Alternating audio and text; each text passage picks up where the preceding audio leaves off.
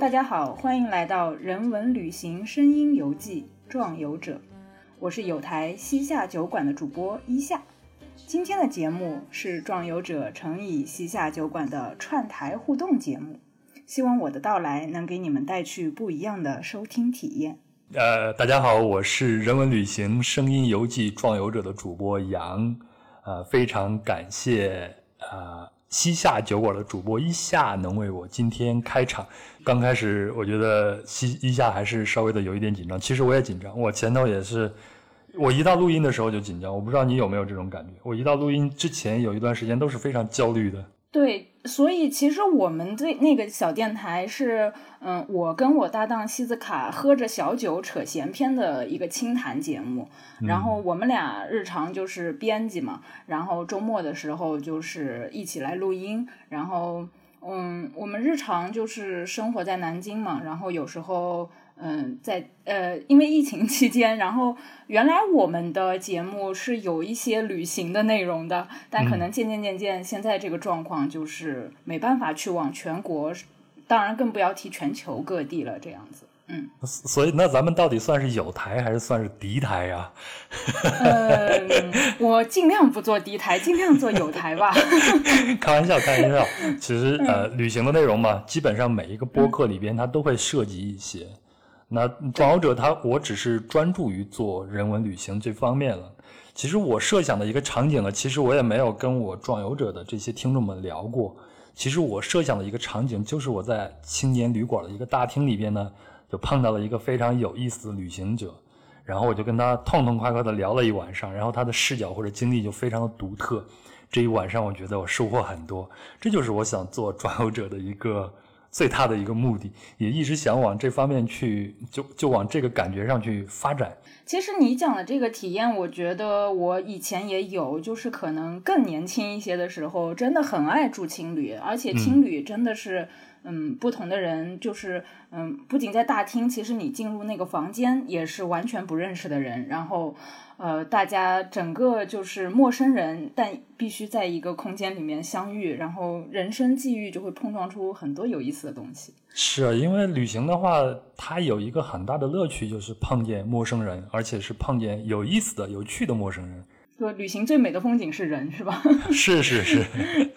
我稍微说一下我们为什么要做这期节目，好吗？啊，那之所以有这期节目，首先就是我跟一夏认识了，我们俩人是在一个播客的群里边认识的。那我壮游者是一个小节目，到现在我的听众也没有达到，也没有达到三千，所以能有有台的主播听，还给我交流，当时我真的是荣幸之至。但是我们节目更小，我我当时认为我遇见大佬，所以我们更应该联手啊！是是是是是。后来我就听了西夏酒馆的节目，其中呢有一个标题是年读五百。五百加本书的，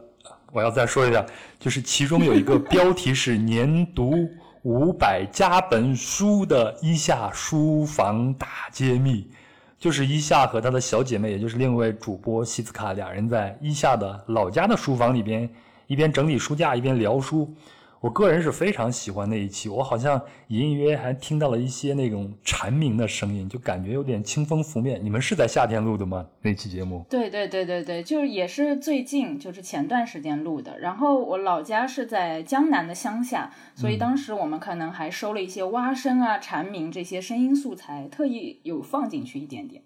嗯，就是很有感觉。是，所以我听的时候感觉就像我听了一个书房的李子柒的那种感觉一样。过奖过奖。哎，我先问你一个问题，一下你是怎么做到年读五百加本书的？这差不多也就是一天两本书的这个量了，太惊人了。对，就是就是一天两本，而且就是不能 休法定假期。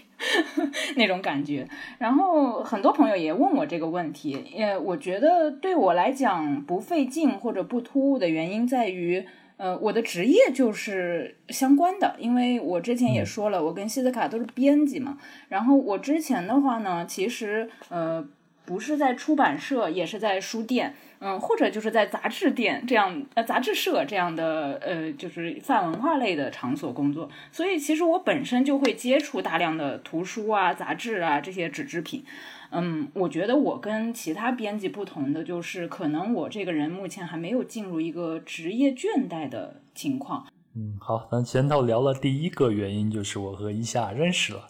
那另外一个原因呢，就是因为疫情。我大概算了一下，从一月二十三号大家都开始居家隔离，就是居家办公以来呢，这半年间几乎是成为我近二十年来单位时间内读书最多的时候了。其实我想想，我好像也重新找到了读书的乐趣。说真的，整个人在某些问题上看得比以前也通透了，可能都是因为读书的原因。还有啊，还有一个最重要的一个原因，就是因为不能出行，那读书就替我完成了这个过程了。也就是说，在书架上神游世界，这其实很过瘾，因为你不用受局限，你想去哪儿就去哪儿，你想看什么就看什么。所以呢，我就和一下一合计，就决定我们串个台。一起聊一聊我们书架上的旅行类的作品。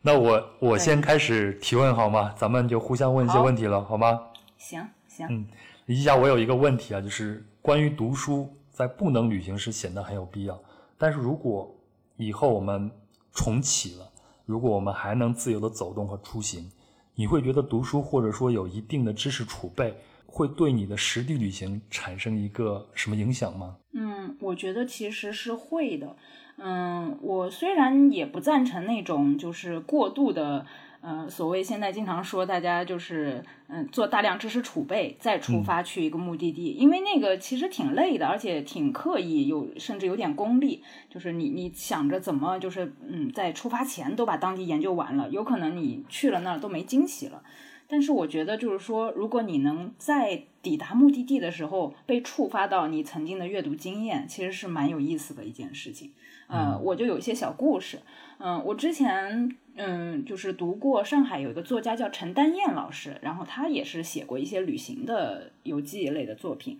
嗯，我在工作中接触过他，也知道他是塞尔维亚的旅游大使。其实你之前工作接触嘛，然后你会觉得东欧的一个国家塞尔维亚。嗯，那挺遥远的，是什么？然后包括你，即便读他作品，也觉得挺挺隔着的，因为这个纸书嘛，毕竟没有你身体的到当地体验去有有感触。嗯，所以说这些东西都会隐就埋藏在我可能稍微之前的记忆里了。而且工作中接触的东西，我觉得大家都有同样的经验，就是你会觉得，哎，这东西就是你你你接触完了，你认真对待完了就没了。嗯，你对它是有钝感的，就是你不觉得这是一个曾经刺激过你的东西。但是你当你以为你忘记的时候，后来有一个契机，嗯，因为正好塞尔维亚也免签嘛，然后我跟我朋友就是，呃，一起飞过去玩了一下，嗯，去了那边。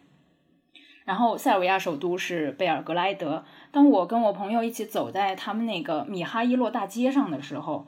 我突然在他们当地的那个书店橱窗里看到了陈丹燕老师一个大幅的海报。你看底下，就是你你细细的趴在那个 窗户玻璃上看，底下都是当地语言的他的书籍。你当然看不懂那个文字啊，东欧的文字。但是你它封面肯定就是陈丹燕老师照片啊，然后上面可能隐约的那个中中国的 China 之类的有点像或者什么。你忽然之前有那种触动，就是这个感动其实是很。很感性的，他未必是那种呃所谓的什么文化走出去，就是那种你以前听过的那种口号似的。但是你在那一刻，你在那边看到一个中国作家被他们这么隆重的放在那儿，我觉得这种文化上的连接是很具象的，然后那个感动是很有触动感的。然后我还自己还有一个小故事是关于我朋友的，嗯，我之前有一个朋友，他很有意思，他大概高中的时候就去呃加拿大学习了。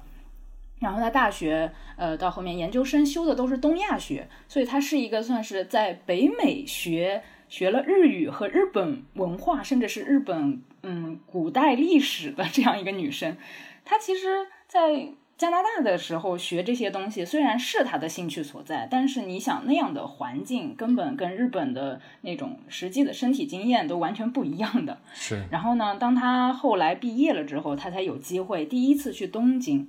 嗯，当这样一个脑海中知识储备，或者说她读的书都是有关日本历史的，呃，女生，她身体呃，站在东京这个繁华的亚洲都市的时候，她眼中看见的根本就不是银座呀，根本就不是代官山这些。他说他那一刻好感动，他眼前出现了整个江户时代的东京盛景。哇，就是当我第一次听他跟我这样描述的时候，我都有点起鸡皮疙瘩。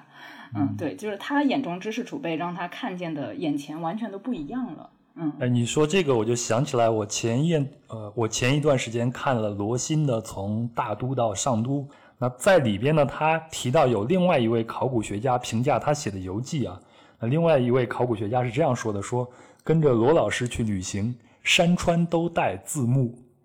其实我当时看到这句话的时候，心里边特别的有感触啊，好像就是你刚才你朋友的那种感觉，他第一次到了东京，然后他眼前出现的是江户。我个人其实对旅行方式没有什么特别的喜好，比如我也很尊重有的人跟团游啊。其实大多数人出去旅行，他就是为了想放松一下自己嘛，这也无可厚非，是吗？嗯。但是就我个人来说，因为有一段时间我几乎算是一个职业旅行者，然后有很长时间都是在外边，但是回来以后，我想写点东西的时候，你发现你脑子里边全是空的。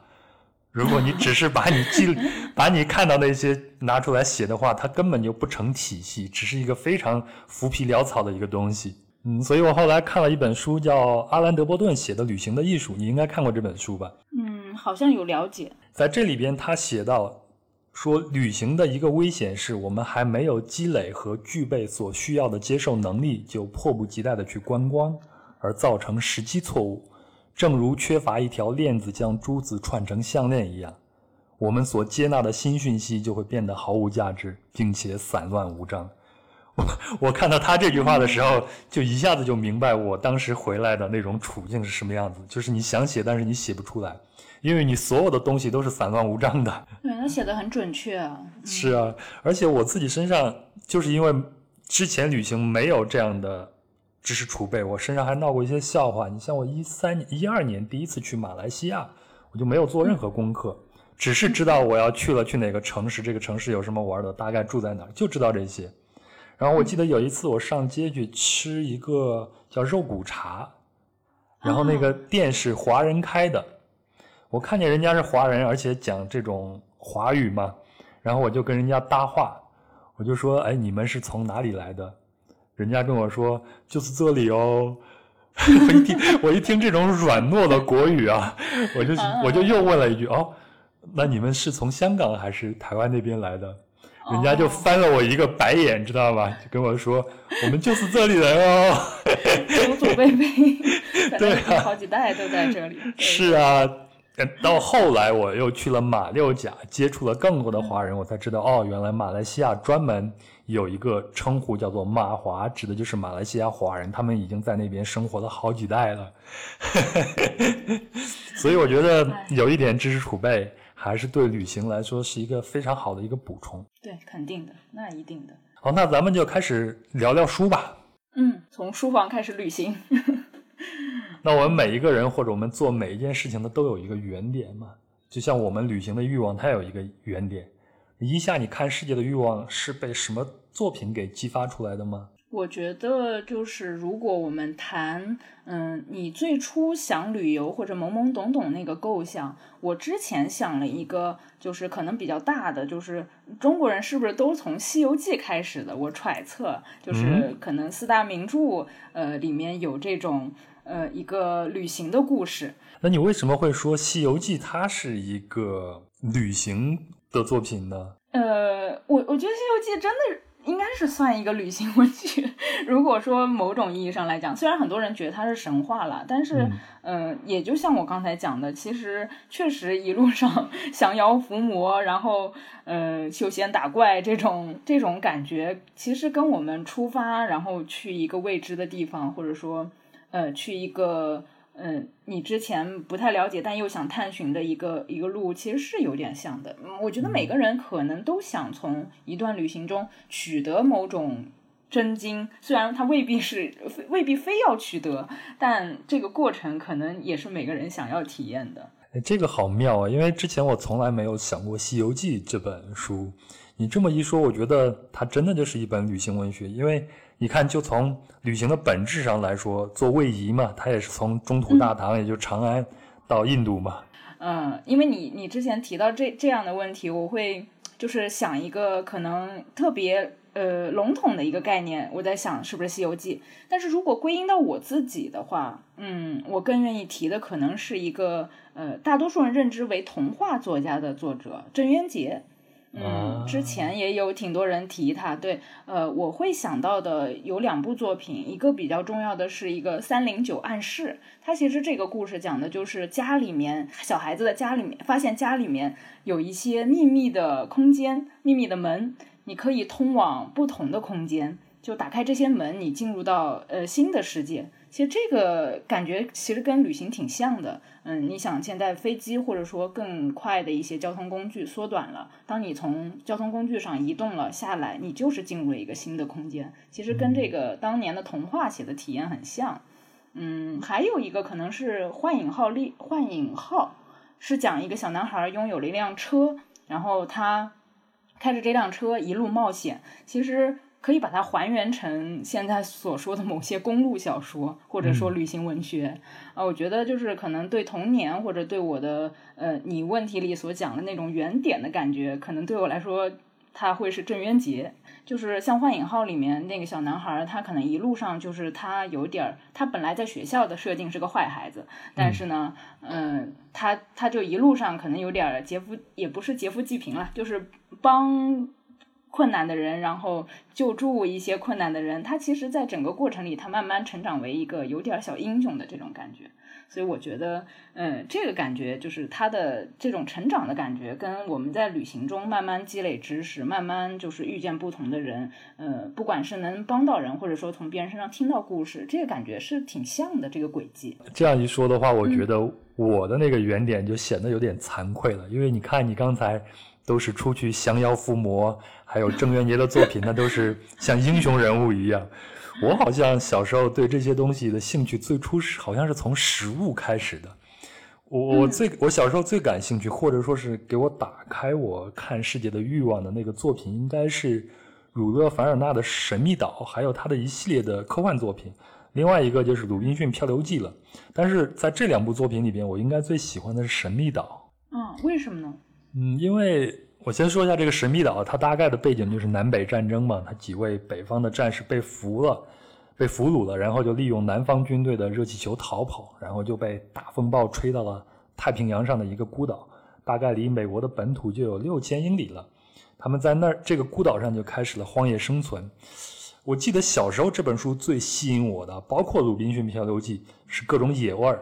比如像神秘岛里边，他们几个人刚在岛上落难，还没有火种，那怎么解决吃的问题呢？其中有个人就说了，说：“哎，我们要用海藻做面包，用蛤蜊当肉吃，然后再用松子儿呢当饭后的甜点。”哎呦，你知道这个对一个生活在小时候生活在河南山区的小孩子来说有多大诱惑吗？哦，了解了。天哪，那你这个描述啊，我们现在录音时间是晚上啊，就是虽然大家都吃了晚饭，但已经过去了，可能有三个小时左右了，不能再说了。我我我还有了，还有还有，还有 什么？比如像鲁滨逊在他的岛上去晒葡萄干儿，我小时候特别喜欢吃葡萄干儿，甜品吧。还有打猎，还有神秘岛里边他们会用木棍就能打死的水豚，烤着吃像猪肉等等。听着太诱惑，这就不是孤岛生存，这是天堂啊！天呐，我感觉我看了个假的那个世界名著。我之前还想说你的这些原点都特别洋气，因为都是世界名著，我那个都是中国的，或者说就是很本土的那种。结果你跟我讲的这个切入点是吃，真把我说饿了。只是咱们的切入点、关注点不一样嘛。挺好的，挺好的。嗯，所以，所以就是从那个时候，我就有一种强烈的想去外面看看的那个愿望。到现在，我对各种岛也很很感兴趣。虽然我我承认我现在很怂啊，不敢去探险和真正的荒野生存，但是很向往。那你有没有因为小时候看的某本书而对某一个目的地特别感兴趣，或者某个国家或者某个地区特别感兴趣呢？嗯，我觉得我小时候好像没有说看哪本书对哪个特别有兴趣，但是我就记得我小一点的时候，可能我爸跟我提过有个事儿，就是他说他曾经有一个机会去日本工作，然后可能是因为他提过这个，所以我觉得可能某种程度上，我后来就对日本还挺有兴趣的，就是去日本还去了好几次。对，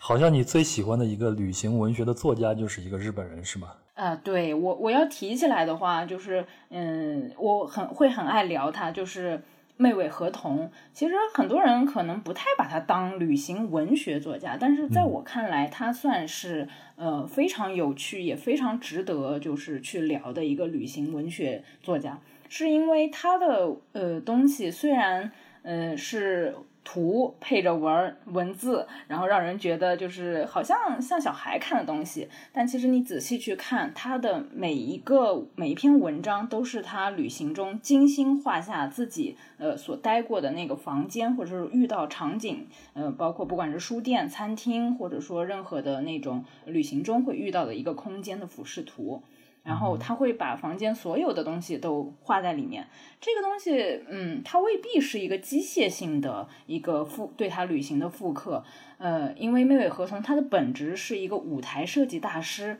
呃，所以他其实是有艺术家的那个视角在里面的。同时，就是呃，看起来就是像一个小怪癖，就是没有人会。那样精致的描摹自己一点一滴的那种旅行的细节，但是其实，在他画这些国外啊，或者说，嗯，他旅行经过的那些地方的场景的图像的时候，其实是有一些文化的表达的。呃，比如说他有画到，呃，像呃欧洲的浴室，呃，对照呃印度的那个酒店房间浴室，其实你会看到，呃，里面很多差异。比如说他们用那个，呃。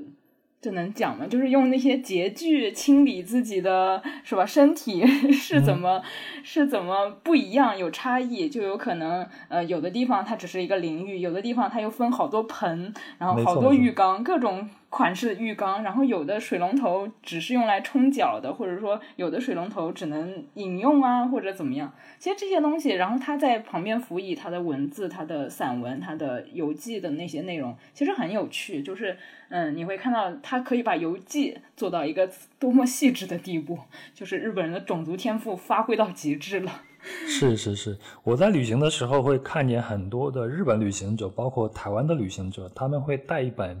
日本的旅行指南那本应该叫做《走遍世界》吧，如果我没记错的话。那上头最大的一个特点就是图片特别多，而且事无巨细都用图片来给你表示，所以你只要稍微的看懂那么一点点日文，你都能明白他在他在表达什么。对，我觉得这些就是国家或者说地方人可能。就是他们特别依赖图像语言，或者说他们特别能善于运用图像语言去标注。我觉得在日本住酒店，或者说其实也包括在韩国住酒店，那些 L B N B 的呃房东，他们都会用图像的方式给我们发怎么进入他家，或者他家有哪些装置什么的，然后就觉得看着特别。特别容易或者什么，因为即便是语言上你没那么会当地的语言，你通过那些图像也完全能够呃获得信息，你就觉得可太妙了。是，哎，那我说一下我喜欢的作家吧。我前套我刚刚也说了，就是我想成为一个旅行写作者嘛。但所以，我最喜欢的一个作家是《寻路中国》的作者彼得·海斯勒，也就他的中文名字叫做何伟。你一定看过这本书，对吗？对，大名鼎鼎，应该何伟可能所有的我都看过，就是很喜欢他。对我差不多也是了。那他是前《纽约客》驻北京的记者，然后他在《寻路中国》里边就记录了1996年到2007年这十年间中国经济腾飞嘛，所以他观察到的中国社会。那这这这本书呢有几条线索，最贴题的是他2001年考取中国驾照后呢，开车在中国的乡村和城市漫游的这一段。这也是我最喜欢的这一条线索，但是对我来说，我认为这是一个旅行文学的一个写作范本。我我的点在哪呢？我的点就是因为江城他是一个旅居嘛，他在那儿待了好几年，所以他他自然而然能摘取到很多的素材，能收集到很多的素材。但是像《寻路中国》这种在旅途中的偶遇，然后你还能观察到细节，还能描述的很精准，而且很有深意，这个是非常难的。我们大部分的旅行其实都是这样的，都是一些偶遇嘛。我我我举个例子啊，比如说他描述在成吉思汗陵的停车场上停满了黑色的桑塔纳轿车，车窗呢遮得严严实实。每当看到这一幕，我的心就会往下沉，仿佛看到一群乌鸦停在寂静的森林里。呃，其其实他这一段描写里边已经透露出了很多的信息。我们都知道，这些黑色的桑塔纳轿车在那个年代啊，都是中国的官员们做的嘛，特别是底层的那些官员。所以他这里边他一个镜头就描写了很多的信息，然后他还写说，看见在那儿去买票，就是有一群显然是显然是喝了酒的官员从桑塔纳车里边出来，还跟这些景区的售票员在讨价还价，一百不八十就这样讨价还价。我觉得这段这段描写真的是真实的让我惊叹，然后又心领神会，又微微一笑。他对中国实在是非常的了解，对，特别是这种人情世故这种这种细节所所传达出来的这种呃，他们在议价或者说他们觉得用自己的身份的一个一个权威能获得某些小蝇头小利的那种巧妙，是被他写的很棒的。没错，没错。有的时候，我们对自己的了解，我们对自己的国家的了解，可能真的就是通过别人、别的国家的人的描写来达到那样的效果的。是的，是的，因为我之前也说，就是你可能钝感吧，就是你你自己即便接收了一些信息，但在你的国家可能这些东西老在发生，你就没有那么敏感。当一个外国人，然后他又挺中国通的，然后 他又写这些东西，啊，他立刻写出了那个特别好的那个角度。是的，是的，是的。所以，我就是从写作这个角度来说，我对何伟的观察能力和摘取素材能力真是佩服的五体投地。就是一直想模仿，但是就根本模仿不出来，还是能力不够。哦不不不，我觉得像他这样的作家，即便放在中国作家里面也是相当优秀的。不然，我觉得以中文写作的这种一贯的自尊感很强的这些作家们，不会那么肯定他，那么喜欢他。就大家喜欢他，还是非常肯定他。对对对，然后我就要提到罗新，我前头也提到了，他写了《从大陆到上渡》嘛。就如果说《寻路中国》是我理想中的旅行文学的写作范本，那从大都到上都就是我理想中的中文旅行文学的写作范本了。了解。嗯，因为我感觉喜欢他什么呢？嗯，因为我感觉罗新他在写作的时候是剔除了那种写作上的翻译腔，我我我不知道这个我怎么去描述它。比如说啊，有的作品虽然是中国作者写的，但但是依然它会透露着一种那种翻译腔，比如说。哦，我向上帝发誓，我会狠狠踢你屁股的。了解 CCTV 六的那种，我觉得可能有一些就是可能，特别是不知道是不是年轻写作者，然后他们嗯，在成长过程中是不是看了太多外国的那种翻译的东作品西，对然后、嗯对对对对对，长期经营在那个里面之后，自己写东西不由自觉、不由自主的，就是有那些。嗯，其实不算太好的那种习惯在里面，但罗新老师是比较干净的，就是清新对对对的中文，是不是？对嗯，就是就我刚才说那种翻译腔，其实你就是从一些写作者的语序上就能看得出来。比如像我刚才说的那一句，那你中国作者写出来不就用不就应该非常的简单粗暴吗？就是我哔哔哔，对吗？就是问候一下对方的母亲呗。是的，是的，是的。其实我觉得罗新老师就特别棒，他就是那种风轻云淡那种感觉，非常内敛，但是他还能把自己的智慧给他透露出来，然后他还会用一些鸡零狗碎，包括我印象非常深，他有一次是蹲在地上，就在旅行过程中啊，蹲在地上看别人下棋，这种你一看就非常中国化的碎片，就勾连起了一一条历史上的这样的一条旅途，我觉得这个特别棒。嗯，就是这种，就是不把它当成一个特别有仪式感或者什么，就是把它当成生活一部分，然后你一边走一边看的这种感觉是，是很很舒服的一种书写。嗯，对，非常的舒服。呃，我这还有一个，应该是一对儿，就是那个托尼·惠勒和莫林·惠勒。嗯我还真没读过。哎，我跟你说一下他们的作品，你就知道，就是《Lonely Planet》孤独星球的创始人哦 LP，应该知道吧？当然当然当然。哦，原来是是一对夫妇他们他们俩人是夫妇，对，他们俩的成就我就不用说了啊，我只是想推荐一下他们的中文自传。他们的中文自传的名字叫做《Lonely Planet》的故事。当我们旅行。那如果听众朋友们想要买这本自传的话，我推荐买二零一七年版的，因为这本版呢加了很多的地图，另外有很多的内容，加了很多的内容比较全。那这本书就比较全的记录了他们旅行以及 LP 的发展路程，也有很多啊比较值得玩味的故事和细节啊。比如说像这样一对永远在路上的夫妇，那他们的感情到底怎么样？会不会有波折？你你仔细的读一下这本书，你就会得出自己的结论的。有八卦，看来 它里面写的很隐晦，但是呢，呃，你可以自己去猜测一下。哇，还有悬疑色彩。是我自己对对他们非常推崇，是因为首先是这本书对我的影响嘛，因为自己出去旅行的时候要看。孤独星球，而且我我第一次出去长旅行，就是所谓的大旅行，就是在二零一一年到东南亚以后，你会看到那些西方的年轻人，几乎每一个人手里边都有一本黄色的孤独星球。然后就是二零一七年，我我是充当过那次他新书发布会的主持人，头天我还在看他的书啊，然后我就看到一个二十多岁英俊潇洒的小伙子，怎么碰到了自己未来的太太，然后俩人开始旅行的故事。第二天，我就在北京的什刹海那边就看到了一个七十三岁的老头，就站在我自己的面前。哦，那种时光感，给我当时震撼太大了。而且他那一次，他依然在旅行，要跟自己的一群老哥们儿开着老爷车来一次亚洲到欧洲的旅行。呃，所以那次活动结束以后，我就跟他说：“我说我要追随你的脚步，永远旅行下去。”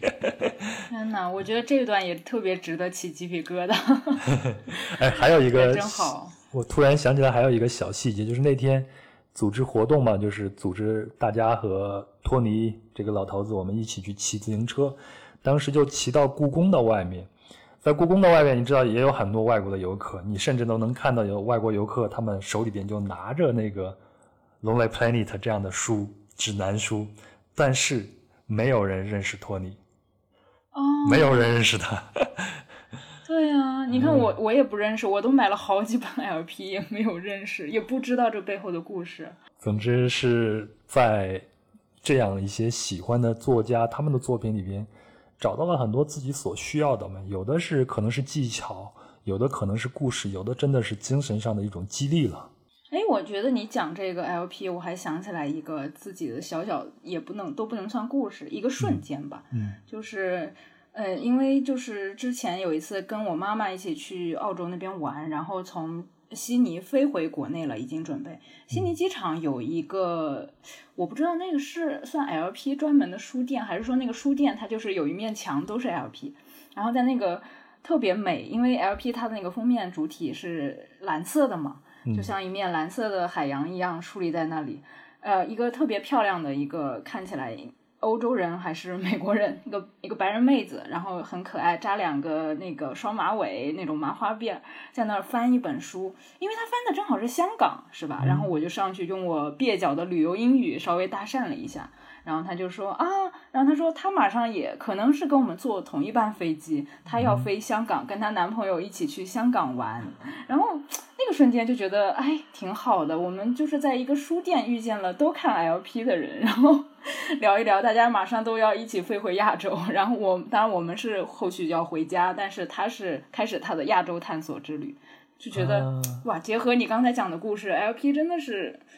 哇，伟大的 旅游作品真的是，要不大家把它叫做旅游圣经呢？人手一本，真的是，真的是。哎，我个人还有一个比较喜欢的旅行文学的作家是土摩托。你知道土摩托吧？圆月三联生活周刊的。我知道，我知道。我之前可能都是看他的那种专栏啊，或者那种网上的散着的文章，我好像还没真的正式的认真去买过他的书。我是买了他的《土摩托看世界》的第一和第二，还有前年出的吧，就是叫做《行走在世界之巅》。嗯，虽然啊，虽然连土摩托自己都吐槽自己的文笔不好，但是呢，我依然喜欢他的游记作品。因为我感觉他的游记特别的别具一格，就像是搞科学论文一样去写游记。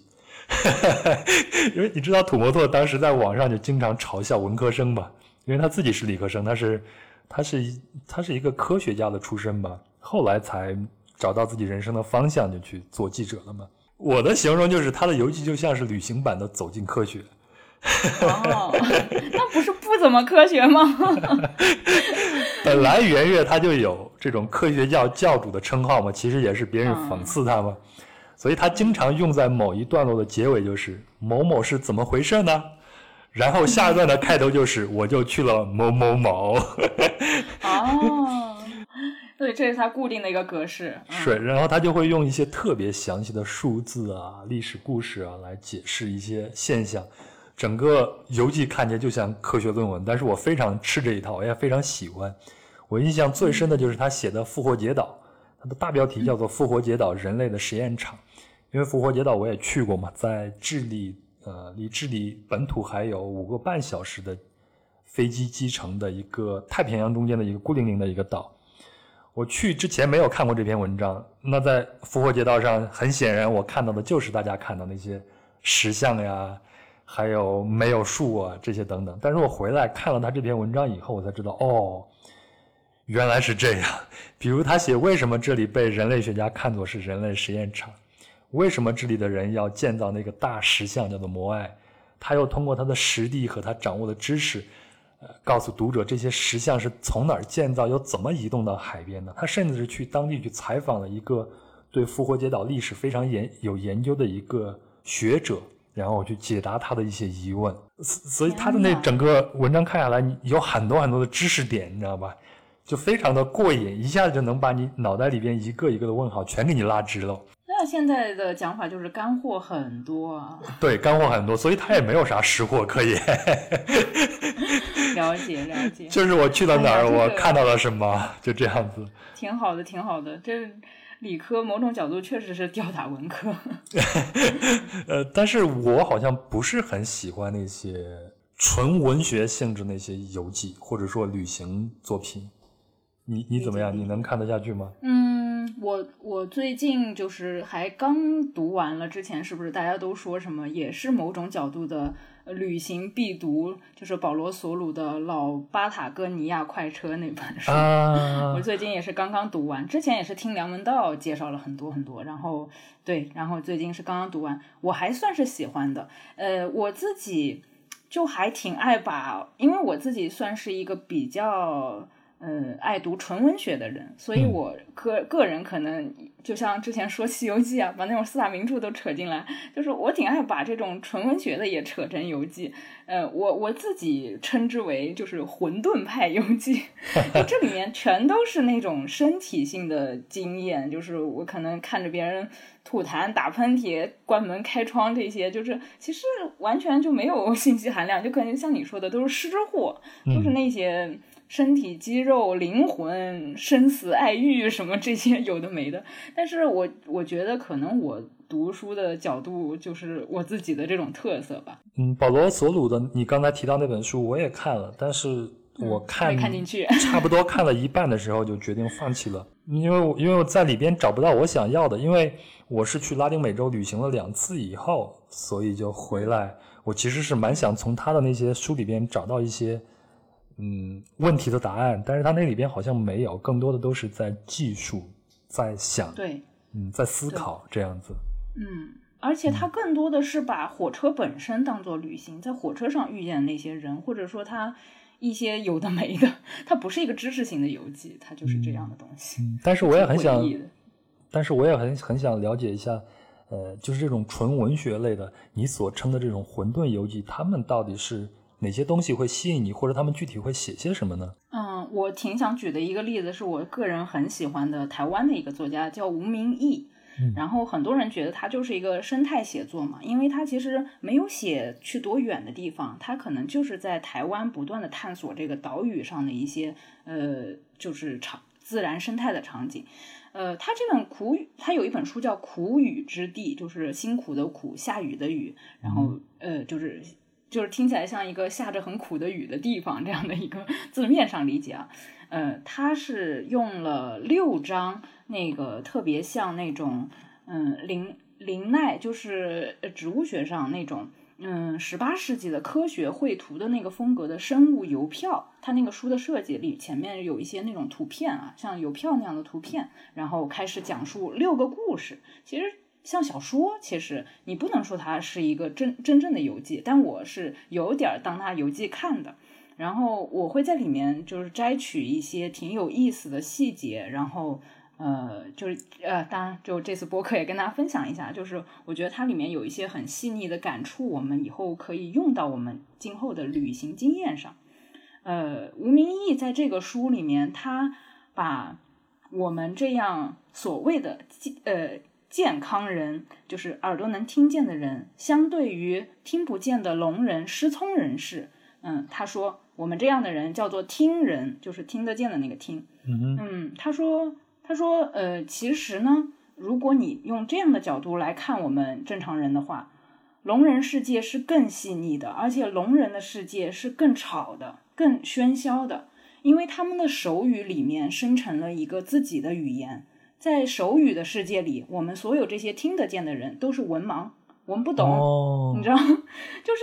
哇，我被他这个概念就是打到了。就是当你如果这样理解的话。”嗯，对，确实是你。你以后去旅行的时候，你对当地不不不懂的那些习俗啊，或者什么，你可能更敬畏了。你你不要带着，就是当然可能现在国国际上都会说发展中国家、发达国家。那不管我们到什么样的国家吧，就是常人的眼光可能觉得，哎，这边经济落后，或者说这边经济发达，就是简单的粗暴的这样来分的时候，我会常常想到吴明一的这个概念。那可能就对吧？稍微调换一下，咱们未必怎么样呢，是吧？咱们可能就是文盲，人家那个习俗其实很很有意思，就是有这种敬畏心了，就是挺好玩的。他常常就是有这种冲击性的概念，他就说世界上很多国家，呃，很多国家和地区都是岛。嗯，如果说你看到一个岛国，嗯，你不要想着它是一个岛国，它可能是一个海国，就是。嗯，岛生活在岛上的人，他花了很多时间在海里，所以我们为什么不称呼它为海国呢？嗯，如果我们称呼它为海国的话，我们对这个地方的理解就会变得十倍大，或者说百倍大，因为这个地方的人，他在主要就是在大海里交流生活，在大海里捕食，然后，对呀，你别以可怜的眼光看看人家，比如说日本，哎呀，这个醉尔小岛什么什么的。哎，人家就是大海里面，对吧？来来去自如的，他们就是这样的。所以我觉得他的很多概念就是一下子打破了很多常识的认知，就特别有意思。嗯，而且就是他常常会讲到人的狭隘。我觉得可能吴明义是一个太热爱自然的人，他常常这样讲的时候，他就会提醒我们人是狭隘的。他会说，嗯，鹿散发麝香，云雀啼鸣。唯有人以话语和脑袋里的梦想求偶，就是我觉得就是他把人就是放在跟那些生物差不多的位置上，就是人能讲话，能能用脑袋里的想法来谈恋爱，那鹿就是散发它的香味，云雀就是叫一叫唱歌，这样就是他都嗯视角特别平视，然后特别的万物有灵这种感觉，而且我对他这些书里面描写有个印象特别深的，就是他说。嗯，我们人走在地上，觉得这地是路，但是所有的动物都是用把树作为他们的道路。嗯，所谓人类想象的以后就是未来世界，啊，我们在天上飞，或者在那个天上搭上什么高架桥或者什么，动物早就这样了，因为树就是他们的路，他们就在树上走来走去，走来走去，对对，他们早就这样了。就是哇，他这些想法全部都就是突破性的，可能冲击到我，然后会让我。把它挪用到呃旅行的经验里面，让我觉得就是你不断不断的在旅行中反思它带来的这些概念，或者说它带来的这些想法。你不管是去做自然旅行还是人文旅行的时候，都会多想一多想一点儿，或者想法再扩大一点儿，就是 学学吴明义 这样。嗯，你这么一说，我突然想起来一本书，我原本就不想再说这本书了。那这本书叫做《植物知道生命的答案》。它其实是一本科普书，讲的都是植物。那这个作者叫丹尼尔·查莫维茨。那这本书主要写的就是部分植物，它能看、能闻到，也会触摸，而且有记忆，能定位。所以这本书主要就是写这些的。但是把它们放到旅行中呢，我也会去想，就像你刚才讲，呃上面吴明义写的那本书的时候，放到我们旅行中，在面对这些司空见惯但又但又给我们无比欣喜和宁静的这些植物的时候，我们往往会忽略它们，对不对？对，嗯，所以作为一个旅行者，最打动我的是最后一段话，他是这样写的：当你下一次在公园漫步时，不妨花几秒钟时间自问一下，草坪上的蒲公英看到了什么，草闻到了什么，触摸栗树的叶子吧。你知道它会记得自己被触摸过，但是这棵树不会记住你，反而是你记住了这棵树，此生此世都会留有对它的记忆。真的，这种话真的特别动人，我觉得。就是在旅行中，你不但是跟人互动，你跟植物、跟跟树、跟那个去过的土地，其实都互相之间印证了。万物有灵嘛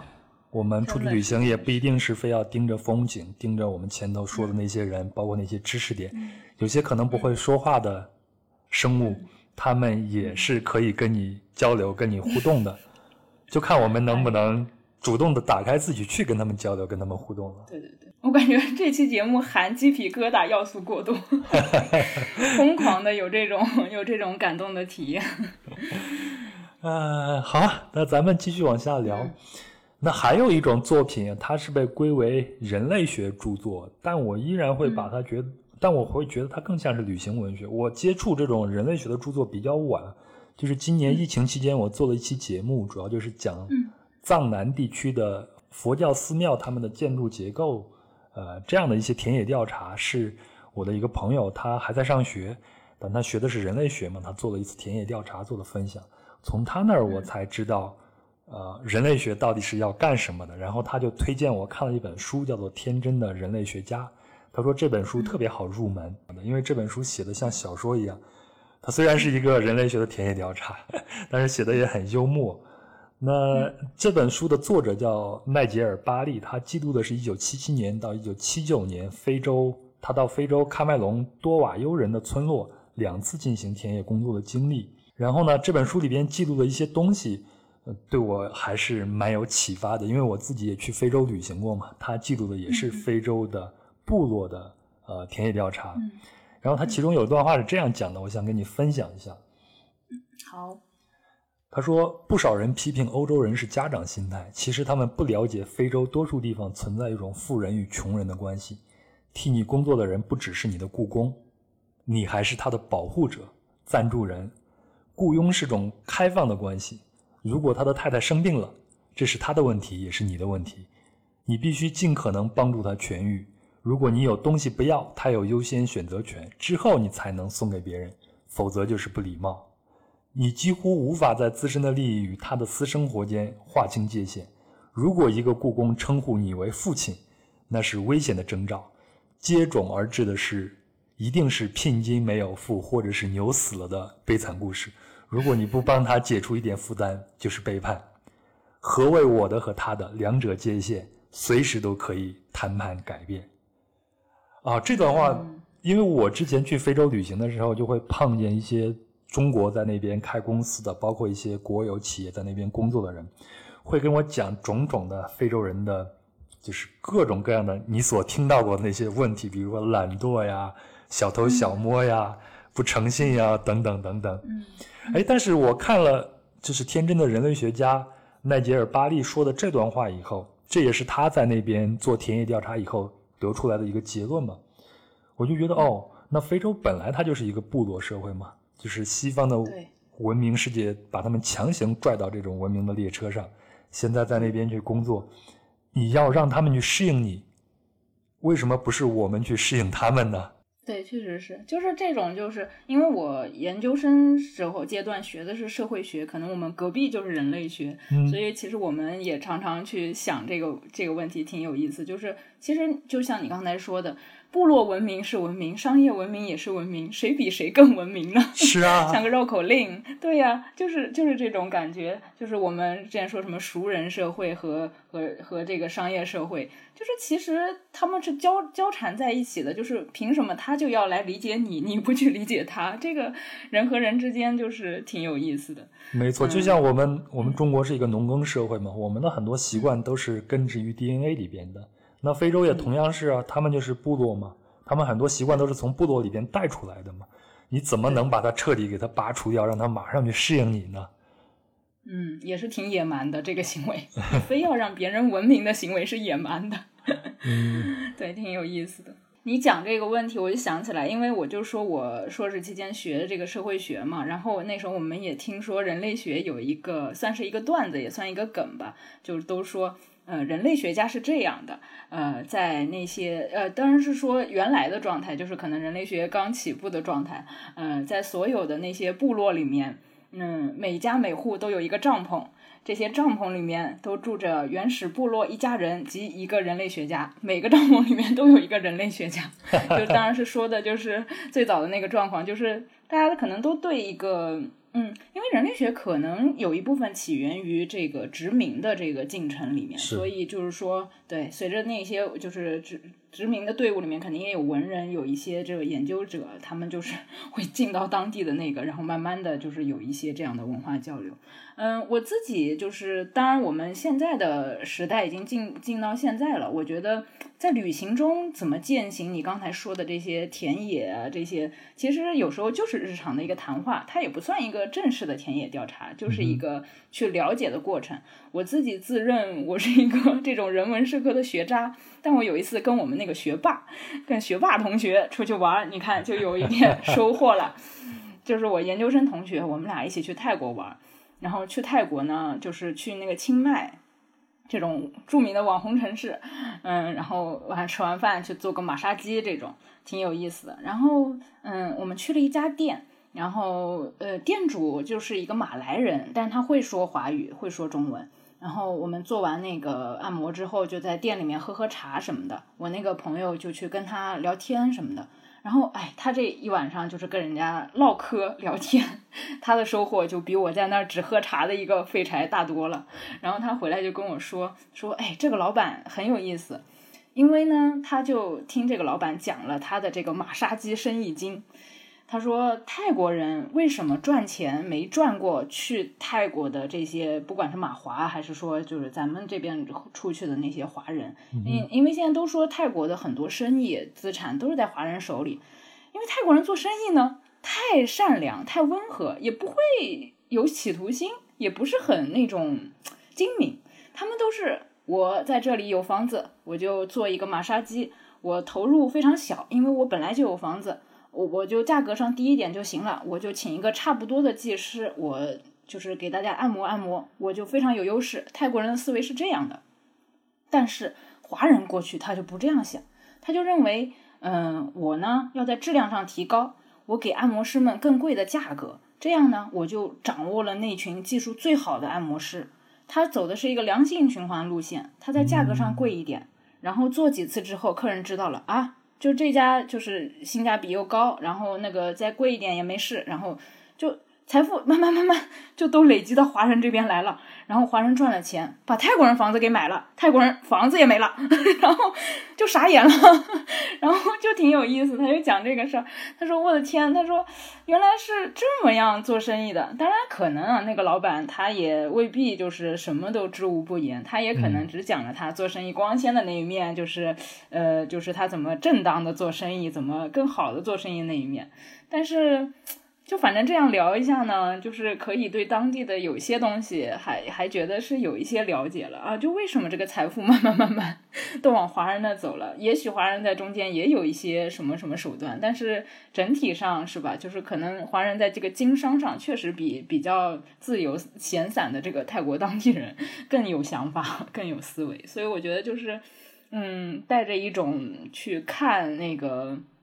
当地人实际生活经验，或者说你去多想想当地人，嗯，他怎么具体的生活、经营、劳作的这种思维去旅行的话，我觉得确实比你只走走走走路、散散步、吃吃喝喝可能会稍微深入一点点。哎，你刚才说这个，我突然想起来啊，你不是说你用这种马华在清迈生活的马来西亚华人和清迈本地人做对比吗？但是你这个朋友他做对比的时候用的是一个指标，就是做生意的技巧，对吧？对对，呃我就突然想起来，我前头说那个《天真的人类学家》这本书里边，嗯。还有一个观察，就是这个作者还有一个观察，他是这样说的：他说，只有在生病的时候，我才能感觉到多瓦尤人有多可怜，就是这个部落的人有多可怜，因为他们的生活形态确实不如西方人嘛。除此之外，他们享受自由及啤酒、女人带来的感官满足，自觉富足与自尊。嗯哦，所以我当时看到这儿的时候，我就想，这就会让我想到底什么是幸福啊？幸福到底是来自于主观，还是来自于客观的条件呢？那那放到清迈的这个，人家清迈人自己有一个小房产，自己悠悠悠悠闲闲的过点小日子也挺好呀，也不用天天勾心斗角的去 做生意。不被对不被那些华华人商人把房子全买走就行，他留一个自己住的就行。可能他后来也放弃了，我就这样吧，我就 做做路边卖卖串就行了，我不给你搞那个玛莎鸡了，你们做去吧。对，挺好的，就是不同样子的。可能他我们那个朋友去聊的就是人家的一个经济的一个东西，然后但是呢，清迈那个地方其实更多带给人是悠闲的感受，是一个放松的时刻。对。哎哎，我这儿还有一本书，但是它应该不能叫做人类学，就是《小猎犬号航海记》。嗯，就算博博物学，应该是博物。对对学，对，呃我特别喜欢这个，就像我前头提那个神秘岛，还有呃儒勒·凡尔纳写的《格兰特船长的儿女们》，嗯你看几乎他每一本小说里边都有一个博物学的专家，对我觉得那个特别神奇，小时候都特别羡慕，什么都认识，哎，又认识植物，又认识动物，而且看见动物知道它怎么吃，哪儿能吃哪儿不能吃。你这是那个博物杂志的思路，能能怎么吃，怎么吃才好吃，什么？博物君，对吧？对，博物君能好怎？能吃吗？好吃吗？怎么吃？这个思路不错，很中国人。我要强烈推荐一下这个《小猎犬号航海记》，它就是记录了1831年12月份达尔文乘坐小猎犬号军舰进行了历时五年的环球航行。那这次航行及其航海日志呢，就是成了这本书。那这本书这本书基本上就是为达尔文写下具有划时代意义的巨著《物种起源》打下了基础嘛。呃，我个人是认为这是一本可以传家的书啊，因为因为真的是非常有意思，里边有各种各样的图片，还有达尔文走过的足迹，在那边留下的一些记录。他走过很多地方，我也走过，但是就像我前头说的，如果你没有这么多学识的话，你看的就是那些景色地方，它不带字幕，知道吧？对对对对对，哎，其实我想起来，他们那个时候这些博物家进行的旅行，就是你节目的名字叫壮游。对对，我正想说这个，你已经给我带出来了，因为你看达尔文就是一呃，他是十九世纪的人嘛，那壮游这个高潮，它起源是十六世纪，欧洲的贵族的青年开始去各处去旅行去，那它的高潮或者说它最兴盛的时候是十八世纪工业革命以后，英国的那些上层的呃青年们会渡过英吉利海峡。然后还带着自己的老师到欧洲本土上去学习，比如说去巴黎学习一下宫廷礼仪啊，学习一下舞蹈啊，去佛罗伦萨看看雕塑，学学绘画呀。通常这个过程要长达半年或者一年的时间，所以他们把这个叫做壮游，也就是 Grand Tour。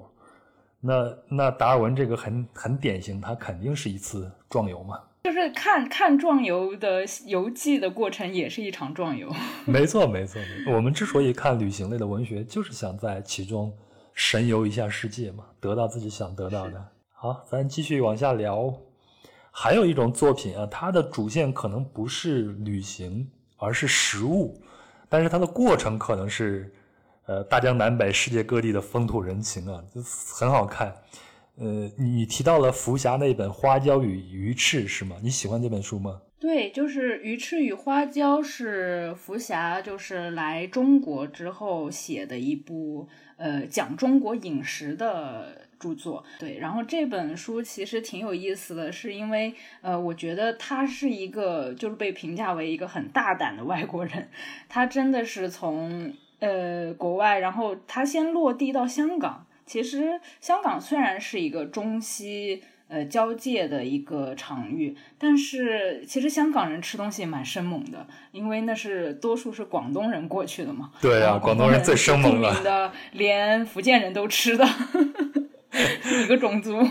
然后，所以他就是挺有意思，但他来中国来的时间很早了，九十年代就上世纪九十年代就来了。然后他呃之后是在四川学习工作，嗯，当然四川人吃的也挺生猛的，就是从味觉上来说就是很辣呀，很很这种。但是我觉得福霞也确实是一个。中国通，或者至少他对中国饮食文化很孜孜不倦的学习的一个呃外国人，他就是对中国包括四川川菜里面的那些刀工，他都全部都讲的如数家珍。可能就是我自己之前提的一个概念吧，我觉得这个叫在我的。深造的词中叫逆旅行，就是我觉得它是从外国人来看中国的一个状况，可能之前跟我们聊的何伟挺像的，就是当他用一个外来者的视角来看我们自己的，不管是饮食文化还是一些风土人情的时候，你会发现，哎，就是也就是司空见惯的东西被他看的，呃，活色活色生香了，这种感觉。我我还挺想听你多说说，就是旅行和吃，因为我觉得我是一个对食物感觉不是特别大的人，可能是我嗯十八岁之后就是北方也待过，南方也待过。那你不应该是南北通吃吗？更应该爱吃啊！但是我觉得我反而是一个可能都行的人，我没有变成一个很敏锐的人。其实我觉得一定程度上你要对这个食物有点挑剔才行。你想那个。国内著名的美食家老饕，那个呃陈小青老师，他就是那种，哎呀，这个不行，那个不行，这个不如那个，这这个一定要这个人烧，就他挑剔的人才会吃出精华来。我觉得我这个人就是都行，不太辣都行，然后我就是那种特别特别对食物特别糊涂的人，所以我我特想听你聊聊，就是你对吃啊，或者你在旅行中对这个吃的感悟。嗯，就是因为我对。看世界的欲望的原点就是因为吃，是吧？对对对对对对对。其实我其实我老实跟你交代，我对吃一点都不讲究，基本上跟你差不多。然后我也绝对不是说这个不能吃那个不能吃，什么我都能吃。但是我对这些食物它背后的故事会比较感兴趣一些。嗯。因为我觉得食物是每个人都必须的嘛。我们可以没有其他东西，但是不能没有食物。那食物这种东西，它背后的那些故事，其实是可以让我们看到当地它的一段历史，或者他们的人是从哪里来的，就能够追根溯源的。我先介绍一本书吧，这本书好多名家都介绍过，叫做《食物语言学》，它的作者是叫任少棠。那他呢是一个美国人，但是他有一个中国籍的太太。他应该是一个计算机的专业，但是呢，他这本书是用词源学的。这样一个工具来做了一场有关食物的考古，其实看起来也就是完成了一场书面上的美食旅行了。比如说，比如说他会，呃，看我们日常生活的食材，从名称上就能看出它的身世。比如像西方经常普遍使用的那个番茄酱，你不知道这个番茄酱其实它是来自于闽南语吧？为什么原产于墨西哥感恩节经常吃的那个火鸡叫 turkey，会是土耳其这个国家的名字呢？所以其实是有渊源，呃，肯定是有，是肯定是有有渊源的。他会，他就通过这，想过，嗯，他会从这些词语一点一点的给你追究出来，这个词到底是怎么来的，这个食物它是什么样的一个传播路径，非常的有意思。嗯，哎，这个好玩儿。嗯，那这本书还有一个非常有意思的是，他会用统计学去分析一些菜单，他大量的菜单啊，然后他能看到一些规律。比如说，像便宜的餐厅中，客人总是有很多选择。首先啊，就是廉价餐厅菜式更多，平均为高价餐厅的两倍。当然，它指的是在美国啊这样一个环境里边啊。我们可以想想，如果去过美国的话，你看一下那些美国街头那些比较便宜的可以堂食的一些中餐馆里边，它的菜单是不是很丰富？但是高档的餐厅里边可能就这几道菜，甚至就是厨师做什么你吃什么，对吗？没有什么太多的选择。那廉价餐厅可供选择的分量的档次也多，比如像小份儿、中份儿或者大份儿啊。嗯，如果它这个菜单上法语出现的多，那这个菜单那这个餐厅一定贵。还有就是这些这些西餐厅的菜单上，如果提到了很多这些食物的来源，比如说出自哪个哪个哪个农场，那这个餐厅也贵。嗯，这 这个很好，就很可以理解，越来越能理解。我们这儿好像也有一点这种苗头，中国也有这种苗头。是，所以所以这本书我是强烈推荐的，一定要看一看，叫做《食物语言学》。加入我的看单。接下接下来我要隆重的推荐一下我个人的行业偶像，他的名字叫做安东尼·伯登。其实他是一个呃电视节目的主持人，然后他最著名的节目叫做《未知之旅》，也是我个人最喜欢的一套美食加旅行的节目了。然后他也是多次艾美奖的得主。然后他在二零一八年的时候，他六十一岁，因为严重的抑郁症，就在法国的一个酒店里边就自杀了。我们还是聊他的这个节目吧。他的节目《未知之旅》呢，他的食物虽然很普通。我一直认为，像陈小青他们拍的这些《舌尖上的中国》呀，包括他现在拍的《风味中国》，呃，其实就是美食的毛片了，非常的赤裸裸。对对对对，嗯。但是《未知之旅》它的镜头不会总放在食物上，大家虽然是坐在那儿吃饭，但是他的话题永远是在饭桌之外的。比如说，比如说他去俄罗斯找俄罗斯当地的一个大亨去吃饭。但是这个大亨因为跟普京的关系不睦，所以外面的饭店都不敢接待这位大亨。那这个大亨就让他在家吃饭，吃的东西都很普通。但是他们聊的可能是俄罗斯，可能是这个大亨自己的一些经历这样子。然后他还在越南的河内的街头和奥巴马一起吃河粉，非常普通的食物。这就是我非常喜欢这套节目的一个原因。他用非常低的一个视角去观察这个社会。食物只是一个通道，只是一个切入口而已。他就是他没有把食物当成一个强感官刺激物。没错，没错。说对这个这个方式是挺好的。你刚才说他跟奥巴马吃河粉，就觉得。哎呀，就是这个反差，就是让人觉得特别的有趣，挺吸引的。其实它里边，嗯，并不是说每一期都是名人了，奥巴马只是刚好赶巧他那段时间在越南访问，所以就就邀了他。大部分时间他都是跟一些非常普通的人在吃饭，在聊天。安东尼·伯登的一个理念就是大家坐下来吃了一些东西，然后聊一聊我不知道的一些事情。安东尼·伯登他。之所以成名，是因为他在四十三岁的时候出版了一本书，叫做《厨房机密档案》。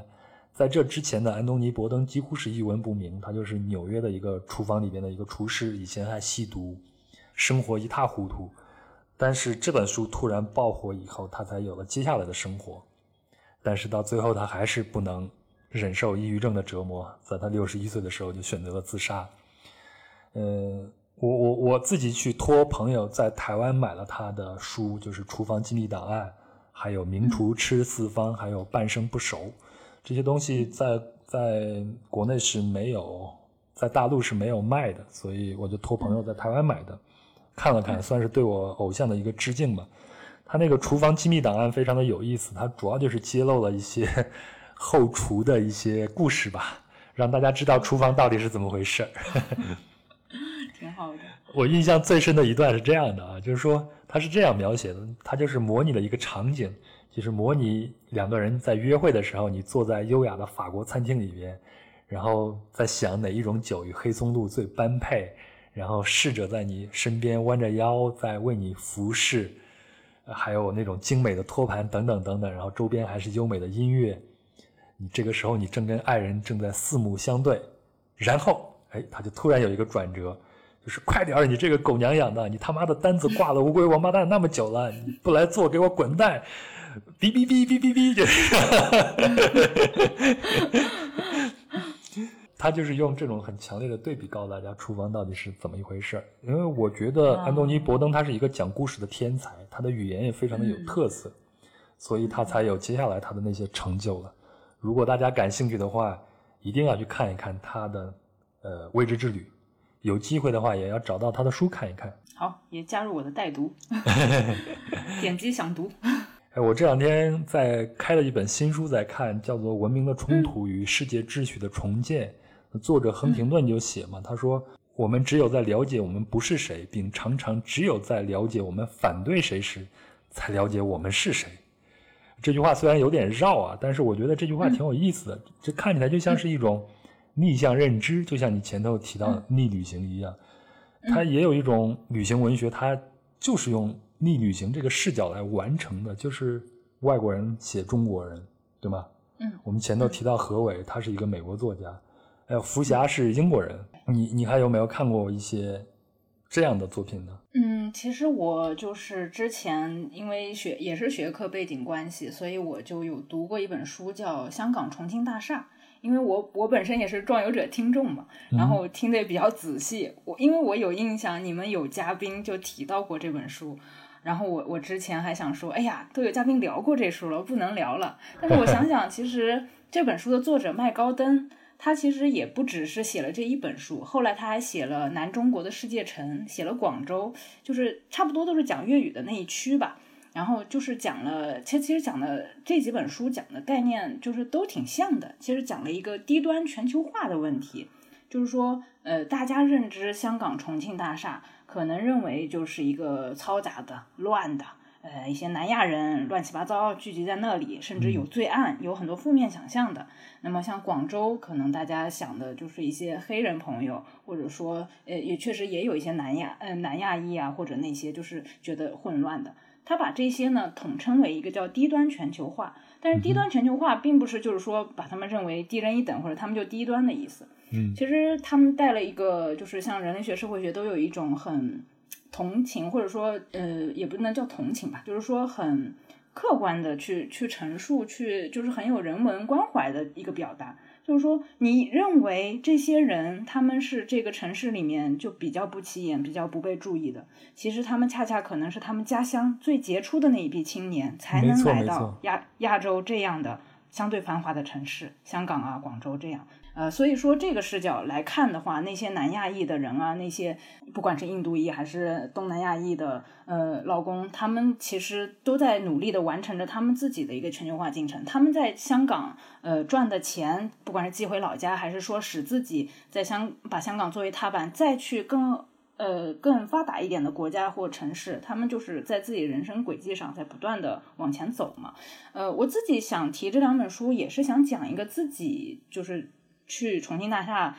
也不能说转悠，也不能说玩，也更不能说做田野，其实就是在里面稍微走了一圈的经历。嗯，你是先看了这本书才去的是吗？啊，对对对对对，呃，但是你知道，就是女生单独去，当然会受到很多警告，就是说最好还是不要去吧。就是虽然那是一个什么，呃，文艺上来说是什么重庆森林的取景地啊，王家卫的什么那个，但是里面确实是因为是是别人做生意，或者说一个那个。呃，我自己呃非常清晰的、坦诚的说，呃，当时在呃当时的男朋友的陪伴下，就是你在里面走，即便旁边有男伴，你也会觉得不是太舒服。呃，当然，我后来反思到一个问题：你是带着一个异，可能有点异异样眼光，你去故意去看别人的生活的时候，别人为什么就不能回看过你呢？就是别人对你其实也没有任何冒犯，他只是。觉得奇怪，你在这逛也不买东西，也不坐下来吃咖喱，然后或者他你就一直这样盯着别人看，那别人为什么不能回看你？没错，所以当时在里面轻走的时候，你你走了稍微逛了一圈，你是会有轻微的害怕，但是回头你想想这个事儿，然后想想你阅读的那个体验，对呀，就是别人在这儿那个你你把别人当什么看，别人也会把你当什么看，所以所以这个东西就是很妙的，呃，我觉得这种体验就是它不能说是一个。旅行也也许它不能是一个旅行，但它也许就是一个旅更深层的一个旅行。好奇妙啊！我一定会找这本书看一看的，因为我在外面旅行的时候，我说好奇妙有两个点打动我。第一个就是你刚才说的，你是用一种探秘或者猎奇的这种心态去看的，人家为什么不能回看你，对吧？这点我觉得我需要思考一下。另外一个呢，就是我在外面旅行的时候见过很多所谓的那些移民嘛。在各个国家都有，他们可能就生活在社会的底端，但大家都很努力。我很想知道，嗯，社会学上是怎么看待这些人的？那提到这种逆向旅行，我也有一本书要推荐，这本书叫做《再会老北京》，它的作者叫迈克尔·迈尔。那他呢，其实是跟何伟一届的和平队的队员，就他跟何伟，我前头提到的何伟一样。就是在中国生活过以后，然后就留在了中国，然后他也在写作。那他写作这本书的时候，也得到了何伟的帮助。那这本书它主要是讲了前门地区在二零零八年之前的胡同的拆迁改造故事。所以这本书里边给了很多实际的数据去讲我们北京的胡同是怎么回事儿。比如说啊，就是说，呃，他是这样写的：今天市场经济占主导地位的北京市中心的外貌，仍然和那个年代如影随形。他指的那个年代，就是在新中国成立之前。二环内的建筑大多遵循一个强制的高度限制，让旧城依然能依稀保持被清拆之前城墙所形成的凸字形的结构。这样一来，首都的天际线就和别的城市背道而驰，呈马鞍状分布。这点其实我以前真的是没有观察过的。你看，别的城市是越往市中心楼越高，但是北京恰恰相反，所以它就成一个马鞍状的分布。所以这个这段话其实是提醒了我，就是说我在北京生活了十八年，我很少认真的低头去看看自己生活的这个城市。就像这次疫情一样，这次疫情因为大家都不能出去嘛，除了读书以外，你还要去户外活动活动。然后我就跟我的女朋友去探索了很多北京的周边的地区也好，包括城市里边的一些公园我们以前从来都不会去这些地方的，但是在疫情期间就去慢慢的去观察它，去享受它。我跟我搭档西子卡 也是因为不能旅行，然后我们俩开始探索南京，然后我们后续应该也会做相关的节目。呃，其实我们在讲这个概念，就是有有跟一些也做播客的朋友讲起来的时候，呃，有朋友会质疑说，你只讲南京，会不会这个节目没有别的城市人想听？但是我当时也想了几个，就是一个是本来做节目。暂时目前还是小电台，就自己开心嘛。第二个就是我们可能也只能聊我们具体日常的生活经验。那我们本身就去不了别的城市，在这个期间硬聊好像也有点不太那什么。那我们去体验我们城市不一样的东西，说不定带来节目未必它只局限在这个城市人爱听，也许就是对类似生活体验的人都会有。就我因为十八岁之后大量的时间都不在南京，所以我整个人回来之后带着 异乡人的视角，就是觉得一开始觉得哎也没什么，就是回来了。其实跟西德卡出去逛了几个周末之后，觉得哎。南京还不错哎，这个城市还不错。然后，西斯卡他本身就是从那个户籍或者籍贯上来说，他才是外地人。然后他就很无语，然后他就说：“怎么回事？你这个本地人？” 然后这种视角带着一种“哟还不错”这种，然后就挺其实挺好玩的。就是你你不断的去转换这个视角，再重新审视自己生活的城市，就是把我们的视角转换一下。其实我们进行的也是一场逆旅行啊。我们也可以把我们自己看成一个外地人，去重新发现自己的城市。没错，没错，没错。所以，所以我们聊完上面的话题呢，我就想起我一个朋友，他以前在 LP 工作，然后他跟我说过一句话，他说：“旅旅行一定要有工具。”嗯。我当时没有太理解，我就问他什么是工具呢？他说：“比如说你是一个法律的学者，或者说你是一个建筑师，或者说你是一个艺术家。”那我们出去看这个世界的时候，你的角度或者你的侧重点一定是不一样的。那你的这些专业背景或者说你的这些爱好，你最真实、最想看到那些地方，就是你的工具。啊，这句话其实对我来说还是蛮有蛮有一个启发的。也是这两年，因为这两年我也有一些特殊的原因不能出去旅行嘛，一直在思考自己以前的旅行。我现在想想，我就觉得我以前的旅行就是充满了莽撞。就是完全没有做任何的准备，只是为了出去旅行，甚至可以说是在逃避自己的现实生活。所以等我等我真正的去回想一下，我就发现哦，原来我手里面并没有那个工具。就像前头提到的，呃，前头提到的，就像一个珠子，但是它没有一个链子把它给串起来，你看到所有东西都散碎的。所以我想，这可能也是激发我最近一段时间开始看书的一个原因吧。了解了解了解，又回到书房，再从书房往外看世界，这种想法是不是？是是是。哎，你那天还跟我聊到了向彪和吴奇的一本书，是吗？对，把自己作为方法。其实这本书挺好玩的，最近也挺红的，好像还有节目就是专门去聊这本书。其实我觉得把它放在旅行当中也也是挺合适的，因为向彪他作为就是社会学家，或者说呃，就就是人文社科的一个。挺挺重要的一个学者，他一直做的研究，不管是他最早的那本，就是让他呃红的跨越边界的社区，他就调查北京的浙江村，然后还是说，呃，后来他写了一本《全球猎生》，他在调查在那个澳大利亚的印度印度呃那个 IT 工人这样子，他其实都是不断的在这种呃。哎，你想，在北京的浙江人，在澳大利亚的印度人，其实很好玩。然后他一个华人，或者说对他，他去访问这些，就是这是很多个文化在互相碰撞。嗯嗯，所以我觉得他也是在用他的就是学术工具，但实际他是深入的到了不同的地区，在别人的生活或生命轨迹轨迹里进行旅行啊。嗯，那这本书也列到我的单子上了。好嘞，嗯，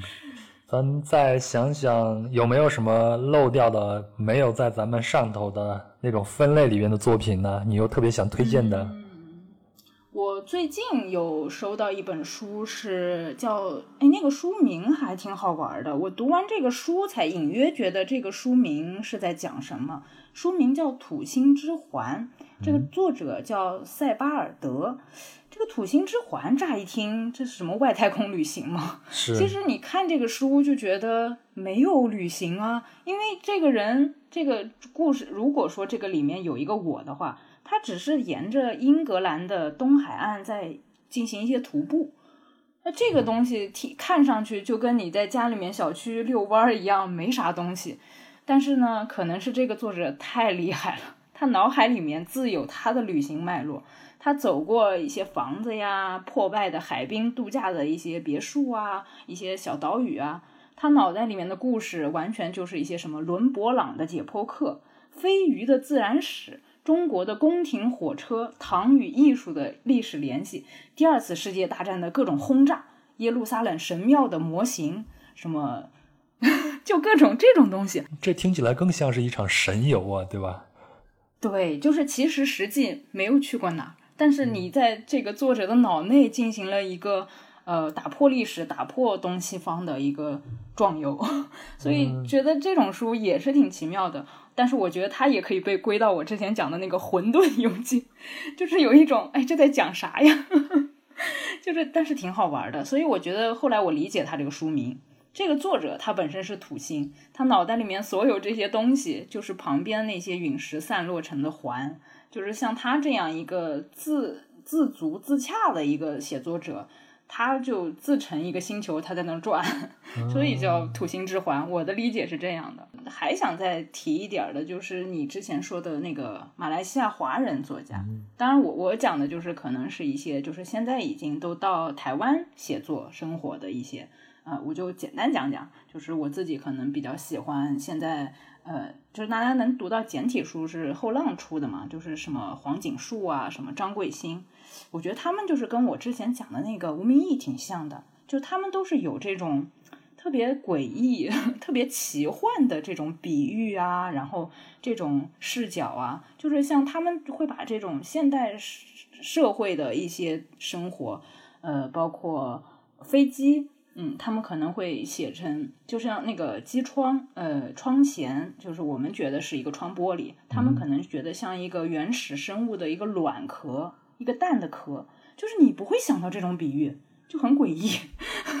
但是在他们的生活经验里面，可能因为东南亚的那种经验，就是都是生物、粘液、植物、动植物、雨林这种感觉的东西，他们就把它移植到现代生活，然后 在。用这种丰富的比喻在写，然后你在他们书里面经历的那种，不管是书中人物的旅程，还是说他们本身也写了一些，就是嗯，人物在那个各种不同国家地区的行走，你都会觉得体验非常奇异。我觉得这种阅读体验某种程度也是很妙的旅行。就如果这样解释的话，嗯，我我只能说是不明觉厉。要看的书又增加了。是，我觉得我好像离离这些混沌游记还有那么一点点的距离。都行，都行。但是你刚才提到土星之环嘛，它会讲到很多概念化的或者是碎片化的东西，它会，它是把它拿出来给解构了一下，对吗？嗯嗯嗯嗯，这就让我想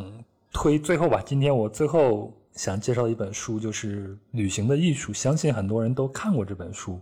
我前头也提了，就是英国作家阿兰·德波顿写的。那这本书其实它不能称为旅行文学或者游记，而是在解构旅行。它是把一个个旅行的概念给拆开了，然后给你讲清楚。比如说出发，比如说动机、好奇心、风景、艺术、回归等等。然后他一整，他可能就是用这样一个关键词来带，然后下面都是在解释这些。那它里边就是用各种，因为阿兰·德伯顿他是学富五车，你看他写东西，就是名家名作或者是街头故事都是随手拈来。就是你也不会写，觉得他是在掉书袋，而且他也不轻易去表达结论，只是在铺陈，让你自己得到你自己的答案。嗯，但是我觉得更多的可能就是找到共鸣吧。比如说啊，比如说他记录近代地理学的创始人，就是德国人亚历山大·冯·洪堡。洪堡说自己旅行的一个动机啊，就是我被一种不确定的渴望所激励，这种渴望就是从一种令人生厌的日常生活转向一个奇妙的世界。哎，其实这句话不就是我们所说的那个旅行，就是从你生活腻了的城市到其他人生活腻了的城市吗？对，又归到这种这种这种大俗话了，但挺好的，但挺好的。对，但是这句话是，对，但是这句话是洪宝说的呀。加上一个什么博尔赫斯说过，就立刻不一样了。还有一个很有意思。他在书里边就写了写包法利夫人的那个福楼拜，福楼拜就从小就厌恶自己生活的法国乡村。你看我们现在对法国乡村的生活是一种什么样的想象呢？就是绿色的山丘、葡萄酒、美食，对不对？但是但是福楼拜从小就讨厌这个，在他的描写中都是泥泞、下雨啊等等等等，所以他一直对东方，也就是现在就是呃说的近东的埃及那些地方非常的向往。后来他终于去了，然后他就对街上的嘈杂声啊、人声啊、骆驼声啊，还有其他乱七八糟的声音，包括街上女人们穿的彩色的衣服，非常非常的痴迷。那为什么这种声音的喧嚣和色彩的斑斓能打动福楼拜呢？福楼拜说，福楼拜认为啊，生活的本质上就是混乱和喧嚣的，除了艺术作品，其他创造秩序的企图只是吹毛求疵和假正经。因而背离我们的现实生活，这句话是完全打动我的，因为因为非常能解释我为什么也会对这些东西痴迷。当然了，这些喧嚣啊，还有色彩的斑斓，只能是在异域，对自己生活的地方不行。你比如说，在北京，我要上街头听见那些喧嚣的声音，我会烦的不行。这可能就是是的，是的，嗯，这可能就是我们这个东西，你无法解释它是怎么来的，就是我们向往外面的世界。对对对，哎，没办法，这个可能是人性，我觉得。嗯，最后一个问题，你你出去旅行的时候会带书吗？现在会会，其实也有点顺着你刚才那个工具的话说，嗯嗯，我之前也提过，我可能比较偏向是一个书店旅行者。呃，跟我一起去的旅伴比较受苦的一点就是，不管去什么地方，哪怕是文字语言不通。我也一定要去当地的书店看一看，拼命的找到当地的一些卖纸制品的地方逛一逛。嗯，可能是我自己一个癖好，所以我自己就是旅行的时候，呃，虽然说我不一定会带着呃去那个目的地的相关的书，但是呢，我还是会带呃，就是一些跟当地是有一些联系的书。嗯，举个小的例子吧，就是我之前。呃，去有一次去日本的时候，我带了一本呃跟鲁迅有关的书。嗯，之前我就想说，呃，哎，我有朋友问你带鲁迅有关的书，你要去仙台吗？没有啊，其实我就是去东京。然后我我带那本书，其实我是带着鲁迅找鲁迅，找的是哪个鲁迅呢？内山书局，内山书局是日本那个神保町附近的一家跟鲁迅有渊源的书店。呃，内山书店其实是有两家，一家在上海，一家在东京。呃，就是它是在在东京的那一家，其实你能看到它有鲁迅的专柜，就是鲁迅跟当时就是有交往的日本友人、日本文学界的一些人一起开的，就是有就他他他是有跟他的一些相关性的，所以。当你带着一本 就是研究鲁迅的书进入啊跟鲁迅有渊源的书局的时候，其实你是蛮激动的。而且我去那年好像正好是那个书店一百周年还是什么，然后我就在店里盖盖了章。虽然这个东西很很形式化，但是某某些时刻仪式感也有意义，所以我觉得就是也挺好玩的。但我大多数旅行其实我没有刻意带什么书，但是我多少会带一点纸质书。但我带的可能其实是科幻类、科普类，或者说带着 A 地方的呃相关的旅游的书去 B 地方，就是 其实我老是在找那个差异。你这叫你这个叫得陇望蜀好吗？对对对，有这种感觉，就是可能你躺在呃什么曼谷的床上，但是你在看的是天文学，然后你在想你以后去外太空还能怎么地，是吧？想的就是特别特别缥缈那种东西。对对对，可能我性格就是这样的吧。我自己觉得我还是有点吉普赛人那种性格，就挺浪的。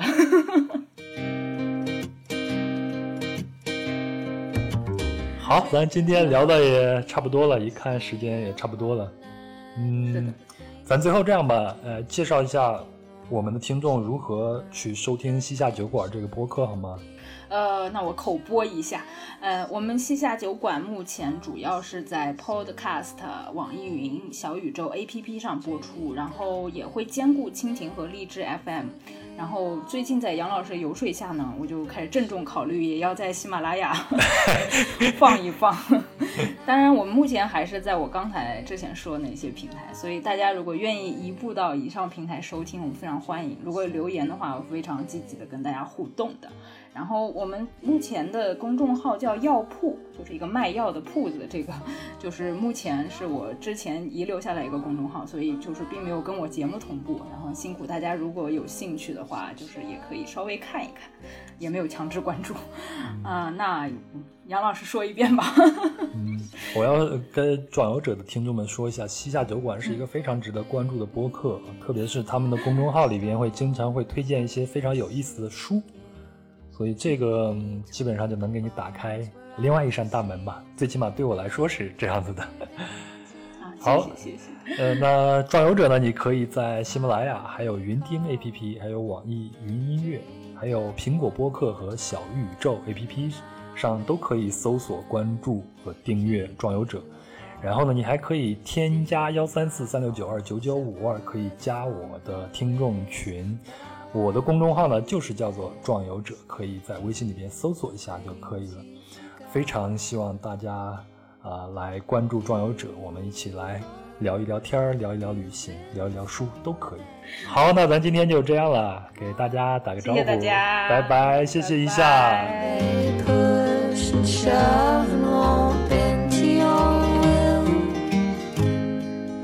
I'll keep them still.